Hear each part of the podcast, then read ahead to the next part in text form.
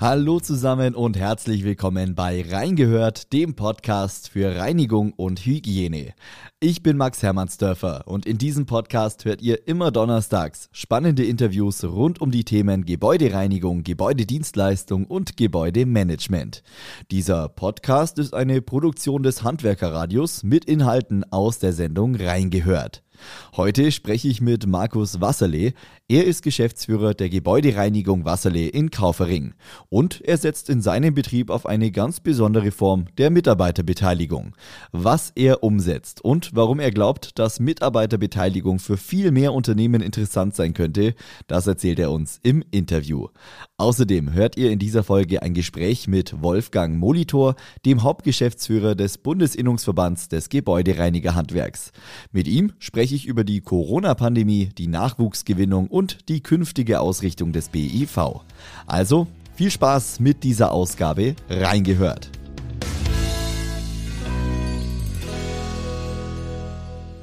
Hallo Herr Wasserle. Hallo Herr Hermannsdörfer. Herr Wasserle, zu Beginn beschreiben Sie doch mal ganz kurz Ihr Unternehmen. In welchen Bereichen sind Sie tätig? Wo setzen Sie den Fokus? Ja, wir sind ein Gebäudereinigungsunternehmen, ein Meisterbetrieb und haben den Schwerpunkt auf die gewerbliche Immobilienwirtschaft gesetzt. Wir reinigen äh, Glasfassaden, Treppenhäuser, Tiefgaragen und eben auch Büros. Und ähm, im Großraum München überwiegend, Landsberg am Lech ist unser Heimatlandkreis. Ähm, da sind wir stark vertreten und dann eben ähm, in der Landeshauptstadt. Ihr Betrieb äh, hat eine Größe von 350 Mitarbeitern. Das ist korrekt, ja? Ja, im Gebäudereinigerhandwerk sind wir die Manager des Handwerks und ähm, haben traditionell etwas mehr Mitarbeitende als die äh, klassischen Handwerksbetriebe. Deswegen, ja, es sind 350 Mitarbeitende, ähm, aber wir sind ein mittelständischer Familienbetrieb und ähm, legen auch großen Wert darauf, dass wir den Betrieb familiär führen. Mhm. Und Sie haben was ähm, ja, was schon Besonderes bei Ihnen im Betrieb eingeführt. Ich weiß nicht, wie viele Betriebe in der Gebäudereinigungsbranche äh, was Vergleichbares haben. Sie setzen nämlich auf Mitarbeiterbeteiligung. Herr Wasserle, was steckt denn hinter diesem Begriff? Vielleicht fangen wir so mal an. Ja, also Mitarbeiterbeteiligung kann ja vielfältig gelebt werden. Also die reine Beteiligung ähm, ist ja die Einbindung in Geschäftsprozesse, in strategische Entscheidungen, in das, was wir als Unternehmen tun. Und im Speziellen ist es bei uns dann die Mitarbeiterkapitalbeteiligung. Mhm. Ähm, also das heißt, wir lassen die Mitarbeitenden am Erfolg des Unternehmens auch in finanzieller Hinsicht teilhaben. Und ähm, haben dazu eine stille Gesellschaft gegründet, in der die Mitarbeitenden Geld einlegen können und dann eben auch steuerfreie Vorteile nutzen können. Also eine runde Sache, wo die ähm, gute Basis, das gute Miteinander, ähm, der Spirit quasi auch sich im finanziellen auswirkt und die Mitarbeitenden da nochmal mehr mitnimmt. Mhm. Wie wird es in der Praxis angenommen von Ihren Mitarbeitenden? Ja, das ist eine Sache, die bieten wir jedes Jahr wieder aufs Neue an. Also es ist, ein, es ist ausdrücklich kein Abo-Modell, sondern man muss sich bewusst dafür entscheiden, dass man ähm, jedes Jahr entweder mitmacht oder eben auch nicht mitmacht, aussetzt. Und ähm, es wird hervorragend angenommen. Also die ähm, Leute sind begeistert, dass sie sowas machen können mhm. in einem Unternehmen. Ähm, wir haben da ein paar Hürden eingebaut, dass man nicht gleich kommt und alle Vorteile mitnimmt, ähm, sondern ähm, eben so eine Wartezeit von einem Jahr für sozialversicherungspflichtige Beschäftigte eingebaut in die ganze Geschichte. Aber Näheres dazu würde ich dann beim Webinar nächste Woche ausführen. Ah, ja, da, da, kommen, wir, da kommen wir gleich noch drauf. Ich würde da gern noch mal ganz kurz, ähm, ganz kurz einhaken, ähm, beziehungsweise einfach noch mal, noch mal selbst in eigenen Worten fassen. Ähm, durch diesen Beteiligungsprozess, durch, die, durch diesen Kapitalbeteiligungsprozess, ähm, partizipieren die Mitarbeiter am Erfolg des Unternehmens. Das heißt, wenn das Geschäftsjahr gut lief, dann äh, steht auch am Ende mehr Geld auf dem Konto der Mitarbeitenden. Kann man das so plakativ mal ausdrücken? Ja, also in doppelter Hinsicht. Also wir haben, ähm, also ganz praktisch läuft es so ab, ähm, wenn jemand zum Beispiel 500 Euro in diese stille Gesellschaft einlegt, dann legen wir steuerfrei, ganz wichtig, steuerfrei mhm. 500 Euro drauf als Unternehmen. Also hat er 1000 Euro Einlage durch eine Einzahlung von 500 Euro. Und diese 1000 Euro werden dann mit, dem, ähm, mit der Gewinnmarge der Firma verzinst. Mhm. Also das heißt, wenn wir jetzt 5% ähm, Gewinn haben in der Firma, dann bekommt er auf die 1000 Euro, also er hat 500 eingezahlt, ja. 500 dazu bekommen, also auf 1000 Euro 5% Zinsen. Die Haltezeit von dieser Einlage sind fünf Jahre. Also das heißt, er bekommt fünf Jahre lang Zinsen, jedes Jahr ausbezahlt und nach fünf Jahren bekommt er die 1000 Euro plus die Zinsen in dem Jahr ausbezahlt. Mhm. Also, also äh, ich kenne keine bessere Anlage, das muss ich ehrlich sagen. Also, also es hat natürlich auch, und äh, das ist so ein bisschen, sagen wir mal, das, äh, der Punkt, warum wir es auf äh, 1200 Euro beschränkt haben. Also auch so ein bisschen das Thema, dass man sich natürlich, äh, ist man von seinem Arbeitgeber auch wirtschaftlich in einer gewissen Form abhängig. Und ähm, es ist ja eine Kapitalbeteiligung, die sowohl im Gewinn als auch im Verlustfall beteiligt. Also mhm, man muss nicht mhm. nachschießen. Aber wenn jetzt das Firma, wenn die Firma mal in Schieflage kommen würde, dann wäre diese Einlage auch unter Umständen weg. Also da weisen wir auch darauf hin in den Unterlagen. Ähm, also es hat schon auch ein Risiko, das man aber als Mitarbeitender ja, denke ich, schon auch im Blick hat, weil man sieht ja, wie es der Firma geht. Mhm. Ähm, und bis jetzt ähm, war es immer eine tolle ähm, Investition für unsere Mitarbeitenden. Wir machen das sieben Jahre jetzt ähm, und ja, läuft hervorragend. Ja, das klingt nach einem, nach einem ganz spannenden Konzept. Herr Wasserli, was meinen Sie denn? Wie wichtig ist dieses Instrument auch, wenn wir darüber reden, äh, Mitarbeiter zu halten oder vielleicht auch neue Fachkräfte zu gewinnen? Spielt das da auch eine Rolle? Ja, spielt eine Rolle. Also wir haben ähm, halt einen ganzen bunten Blumenstrauß an ähm, Möglichkeiten, eben wie sich die Menschen in, in die Arbeit in unsere Unternehmen einbringen können. Ähm, und das ist ein Baustein davon. Also das ist nicht der erste Baustein, wenn man so eine Kultur in einer Firma pflegen möchte, ähm, weil ich auch ganz klar sage, es ist, ähm, sagen wir, die, die, die logische Folge von dem guten Miteinander, das wir haben, dem Engagement, das die Firma, die Leute in die Firma einbringen, dass man von diesem Gewinn, der dann auch übrig bleibt, eben auch teilt. Das ist, das gehört sich einfach aus meiner Sicht mhm. ähm, in dem Familienbetrieb. Aber es ist nicht das erste Instrument, weil erstens ähm, war es, ich habe die Firma von vor 18 Jahren alleine gegründet, in der Zeit jetzt auf die 350 Mitarbeitenden aufgebaut. Und am Anfang wäre sowas überhaupt nicht möglich gewesen, weil es kostet ja faktisch auch Geld für ja. die Firma. Aber der Nutzen und der, den man davon auch als Unternehmen hat, ähm, dass die Menschen einfach anders sich verbunden fühlen mit der Firma, der ist um so vieles größer. Also von daher ähm, ich würde es immer wieder machen.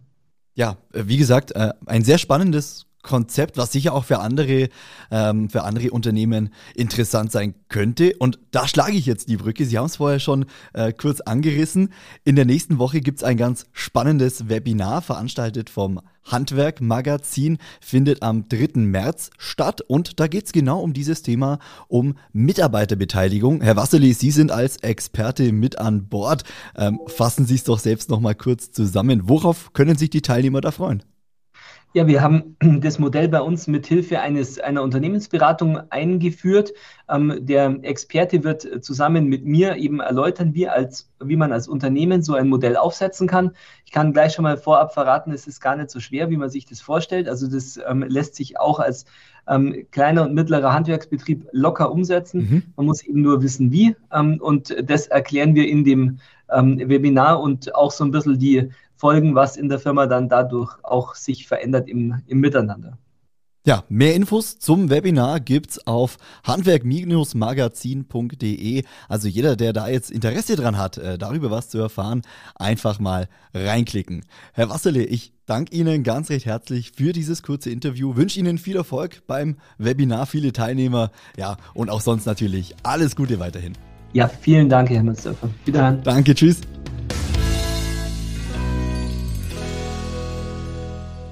Und jetzt darf ich ganz herzlich Wolfgang Molitor begrüßen, den Hauptgeschäftsführer des Bundesinnungsverbands des Gebäudereinigerhandwerks. Hallo, Herr Molitor. Ja, hallo Herr Hermannsdorfer, vielen Dank für die Einladung. Ja, freut mich, dass Sie mit dabei sind, Herr Molitor. Sie sind ja noch ja, relativ frisch als, als Hauptgeschäftsführer des BIV im Einsatz. Äh, Sie sind seit Anfang des Jahres eingesetzt. Ähm, skizzieren Sie doch mal ganz kurz zu Beginn Ihren Weg ins Gebäudereinigerhandwerk. Ja, vielen Dank, Herr Hermannsdörfer. Schön, dass Sie sagen, dass ich noch ganz frisch bin. Ähm, frisch beim Bundesinnungsverband, das stimmt seit 1.1., aber nicht mehr so ganz frisch in der Branche der Gebäudereiniger. Ich äh, war, bevor ich zum Bundesinnungsverband äh, ging, zehn Jahre lang Geschäftsführer der Landesinnung der Gebäudereiniger Nordost. Das ist mit Sitz in Hamburg, die Innungsgebiete Hamburg, Mecklenburg-Vorpommern und ein bisschen was vom nördlichen Niedersachsen. Mhm. Und dort habe ich äh, quasi meine ersten äh, tiefergehenden Verbandserfahrungen äh, ähm, mit der Gebäudereinigerbranche gemacht. Ja, und die Branche hat Ihnen dann so gut gefallen, dass Sie gesagt haben, da will ich mit dabei bleiben. letztendlich äh, bis zum Hauptgeschäftsführer des BIV dann. Na, das war ja nicht so direkt mein Ziel, aber es ist natürlich eine, eine, Ehre, jetzt Hauptgeschäftsführer des Bundesinnungsverbandes zu sein. Aber es hat mir wirklich in den letzten zehn Jahren unwahrscheinlich viel Spaß gemacht, weil diese Aufgabe ja so auch wie das Handwerk ist, also auch die Verbandsaufgabe. Das spiegelt sich darin wieder, weil es immer wieder neue Aufgaben gibt, neue Herausforderungen, denen man sich stellen muss und die man auch gerne in Angriff nimmt. Das äh, ist die Gemeinsamkeit zu den Dienstleistern, die man dann auch hat. Ähm, und es waren spannende zehn Jahre und ich hoffe, es werden auch noch viele, viele andere spannende Jahre jetzt kommen, aber da bin ich mir ganz gewiss. Und ähm, ich habe mal gelernt, in der Gebäudereinigung, da landet man nicht, sondern strandet man. Aber auf einer schönen Insel, sagt man, von der man gar nicht mehr runter möchte, weil es da so schön ist. Und das kann ich auch wirklich sagen, die Gebäudereinigerbranche ist wirklich eine super tolle Branche. Und ähm, wie gesagt, ich fühle mich da seit über zehn Jahren jetzt sehr wohl. Ja. Und äh, freue mich, jetzt in dieser neuen Funktion in Berlin arbeiten zu dürfen. Sie haben jetzt gerade schon kurz angesprochen, es ist eine Branche, äh, in der man sich vielen Herausforderungen stellen darf, stellen muss. Jetzt blicken wir doch mal auf eine aktuelle große Herausforderung, wobei so aktuell ist sie ja schon gar nicht mehr. Wir stecken seit zwei Jahren mittlerweile in der Corona-Pandemie. Jetzt so langsam sieht man am Horizont äh, eine Perspektive. Mitte März könnten die tiefgreifenden Maßnahmen fallen. Wie beurteilen denn Sie die aktuelle Lage? Wie geht das Gebäudereinigerhandwerk aktuell mit der Situation um und wie groß ist die Vorfreude auf mögliche Lockerungen? Also Sie haben ja festgestellt, oder wir alle in der Gesellschaft haben festgestellt, was wichtig war in den letzten zwei Jahren. Welche Tätigkeiten unabdingbar waren, um diese Gesellschaft am Laufen zu halten. Und ähm, was ganz, ganz äh, äh heraus, groß herausgestochen ist in den letzten zwei Jahren, ist ja die besondere Bedeutung der Gebäudereiniger in, während einer Pandemie, wie sie jetzt durch Corona ja entstanden ist. Und ähm, wir haben festgestellt, die Wertschätzung sowohl durch den Kunden wie auch natürlich durch die Gesellschaft hat enorm zugenommen in den letzten zwei Jahren, weil natürlich unser Gebäudereinigerhandwerk wesentlich dazu beigetragen hat, für eines zu sorgen, nämlich für Hygiene. Mhm. Ja, und ähm, dies ist ja eines der wichtigsten Voraussetzungen, aus so einer Pandemie herauszukommen, neben den anderen Dingen, die wir ja auch erfolgreich äh, äh, gemeistert haben. Allerdings, wie jeder Bürger und jede Bürgerin in diesem Land, blicke ich natürlich mit äh, froher Hoffnung auf den Frühling und auf den März, dass sich endlich mal ein Licht am Tunnel blicken lässt, ähm, weil ich auch, glaube ich, wie viele andere denke, jetzt nach zwei Jahren ist es auch langsam gut und wir hoffen, dass wir jetzt bei aller Vorsicht, die jetzt gerade waltet und auch, auch angebracht ist, wir die ersten Schritte Richtung ähm, ja, Ausstieg aus der Pandemie gehen können. Mhm. Ähm, Sie haben gerade betont, ähm, wie die zwei Jahre für das Gebäudereinigerhandwerk waren, wie sich auch der Stellenwert beziehungsweise die Wahrnehmung in der Öffentlichkeit verändert hat. Äh, man könnte jetzt ja böse sagen, das war jetzt eine gute Imagekampagne für das Gebäudereinigerhandwerk. Es konnte sich dadurch auf jeden Fall positionieren. Wie würden Sie das sagen? Naja, Sie haben ja schon gesagt, jetzt zu Recht, man könnte es böse sagen. Aber es ist nun mal hm, das Handwerk, äh, das wir ausüben. Und es ist natürlich nun mal nicht nur Sauberkeit, sondern Hygiene auch zu gewährleisten.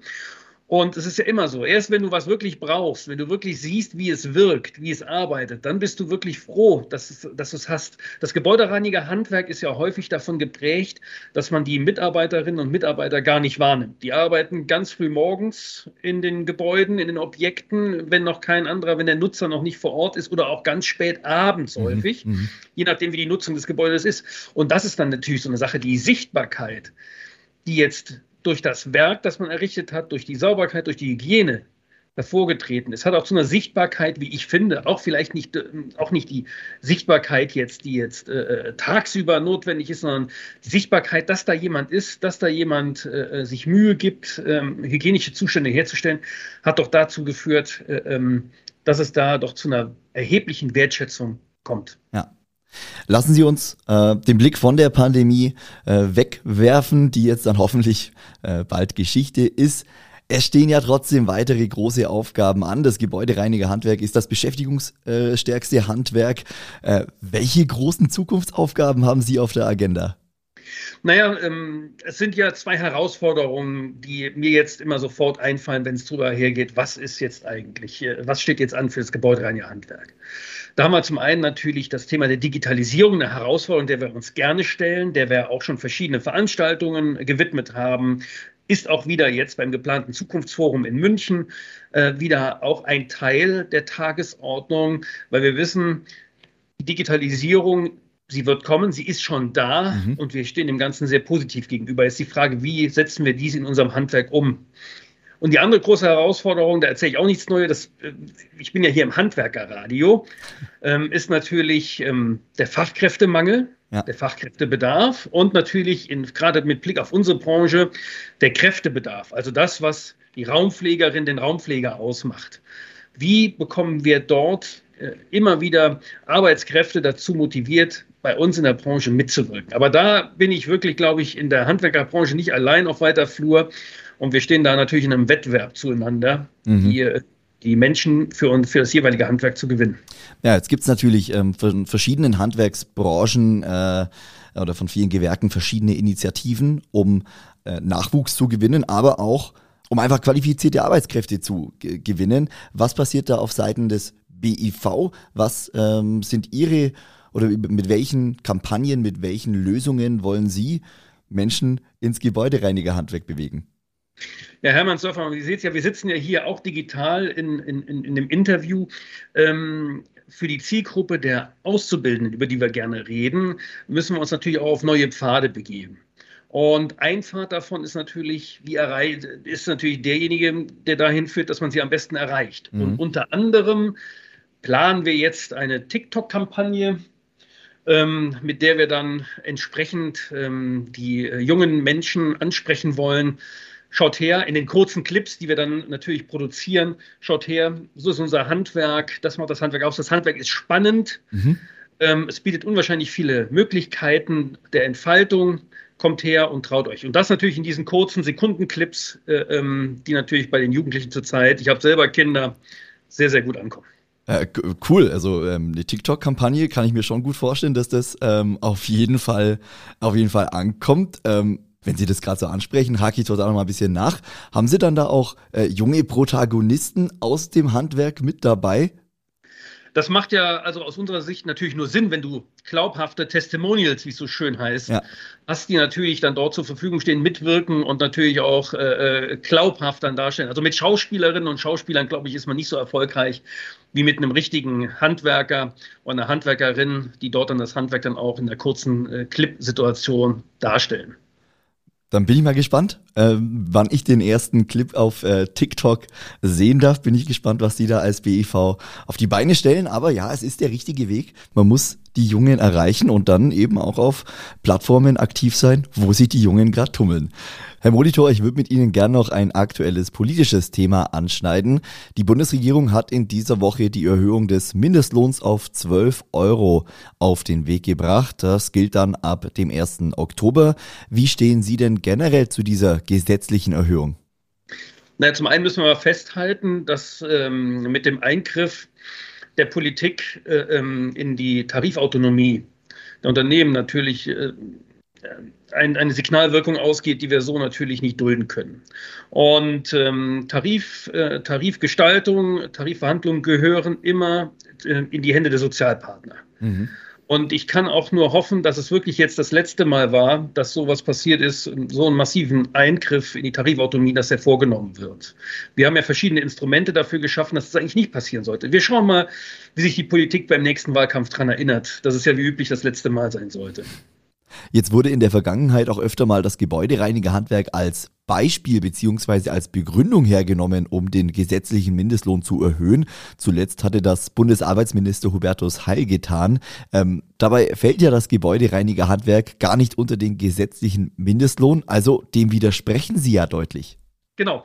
Ähm, wir sind ja schon viel Kummer gewöhnt in dieser Sache. Es gibt ja verschiedene Nachrichtensender, die immer gerne ähm, eine Reinigungskraft äh, äh, genommen haben, wenn, wenn es um den allgemeinen gesetzlichen Mindestlohn geht. Selbst in unserer untersten Lohngruppe 1 waren wir immer mit einem ordentlichen Abstand zum allgemeinen gesetzlichen Mindestlohn mhm. unterwegs. Und ich habe auch Situationen erlebt, da hat man sogar einen Glasreiniger, also äh, der ja wirklich weit ab mit seinem Lohn vom allgemeinen gesetzlichen Mindestlohn entfernt und weit ab immer noch dargestellt. Also da ist immer noch das Klischee, das vorherrscht, dass Reinigen und äh, Reinigungskräfte äh, äh, besonderen staatlichen Schutz bedürfen. Den bedürfen sie nicht. Wir lagen immer mit unseren äh, Tarifverträgen weit ab vom gesetzlichen Mindestlohn und wir sind es auch leid, als Klischee herzuhalten. Und wir hoffen, äh, wir haben es Hubertus Heil ja ähm, sehr, sehr deutlich gemacht und wir stehen auch immer für Gespräche bereit, ihm auch mhm. weiterhin zu deutlich machen, dass, dass wir ein ordentliches Handwerk sind, dass wir das personalintensivste Handwerk sind und dass wir sehr wohl in der Lage sind, auch ordentliche Tarifverträge abzuschließen. Und das haben wir ja auch immer in den letzten Jahren gemacht. Und diese Tarifverträge wurden auch immer für allgemeinverbindlich erklärt, sodass sie für alle Gebäudereinigerinnen und Gebäudereiniger in ganz Deutschland gegolten haben und auch weiterhin gelten. Herr Monitor, abschließende Frage. Sie führen den BIV in diesem Jahr noch gemeinsam mit Johannes Bungard. Welche Akzente wollen Sie denn persönlich in den nächsten Jahren setzen und wie sieht die Zusammenarbeit mit Herrn Bungard noch aus? Also ich bin dankbar, dass Johannes Bungard noch das ähm, eine Jahr mit mir an der Seite dann den äh, Bundesinnungsverband führt. Johannes hat das ja seit über 30 Jahren gemacht und ich kenne ihn ja auch schon seit über zehn Jahren und er ist eine Koryphäe im Bereich der Geschäftsführer im gesamten Bundesinnungsverbandswesen. Ähm, es ist natürlich so, ähm, wenn jemand Neues kommt, ist es ja nicht so, dass man einfach nur eine Kopie äh, ähm, äh des, des Vorgängers ist. Ähm, es treten neue Herausforderungen auf, die haben wir ja eben genannt. Ich mhm. werde mich auf den Bereich Digitalisierung äh, äh, konzentrieren, auf den Bereich der Kräftegewinnung, der Kräftebindung und auch natürlich, weil ich vom Hintergrund her Politikwissenschaftler bin und ähm, stark auch äh, vorher in der Politik gearbeitet habe, werde ich versuchen, möglichst wirksam, so wie Johannes das bisher auch gemacht hat, unsere Interessen in der Politik dann auch zu vertreten und zu artikulieren. Und ähm, da hoffe ich doch auch, dass dann jetzt dann in den nächsten Jahren auch noch gelingt. Ja, Herr Molitor, dafür wünsche ich Ihnen auf jeden Fall viel Erfolg. Ich bin mir sicher, dass wir in den nächsten äh, Wochen, in den nächsten Jahren äh, noch öfter zu tun haben und äh, gern nochmal über das ein oder andere Thema intensiver sprechen können. Für heute sage ich vielen herzlichen Dank, dass Sie mit dabei waren, dass Sie ähm, hier im Interview waren. Vielen Dank, Wolfgang Molitor. Herr Hermannsdorfer, vielen Dank für das nette Gespräch. So, und das war's mit Reingehört, dem Podcast für Reinigung und Hygiene. Ich bedanke mich nochmals bei Markus Wasserle und bei Wolfgang Molitor. Und ich sage vielen Dank an euch fürs Einschalten. Wenn euch diese Folge gefallen hat, dann lasst doch gerne ein Abo da oder schreibt eine nette Bewertung. Ich freue mich, wenn ihr auch das nächste Mal wieder einschaltet. Ich wünsche euch jetzt noch einen schönen Tag, bleibt gesund und bis bald.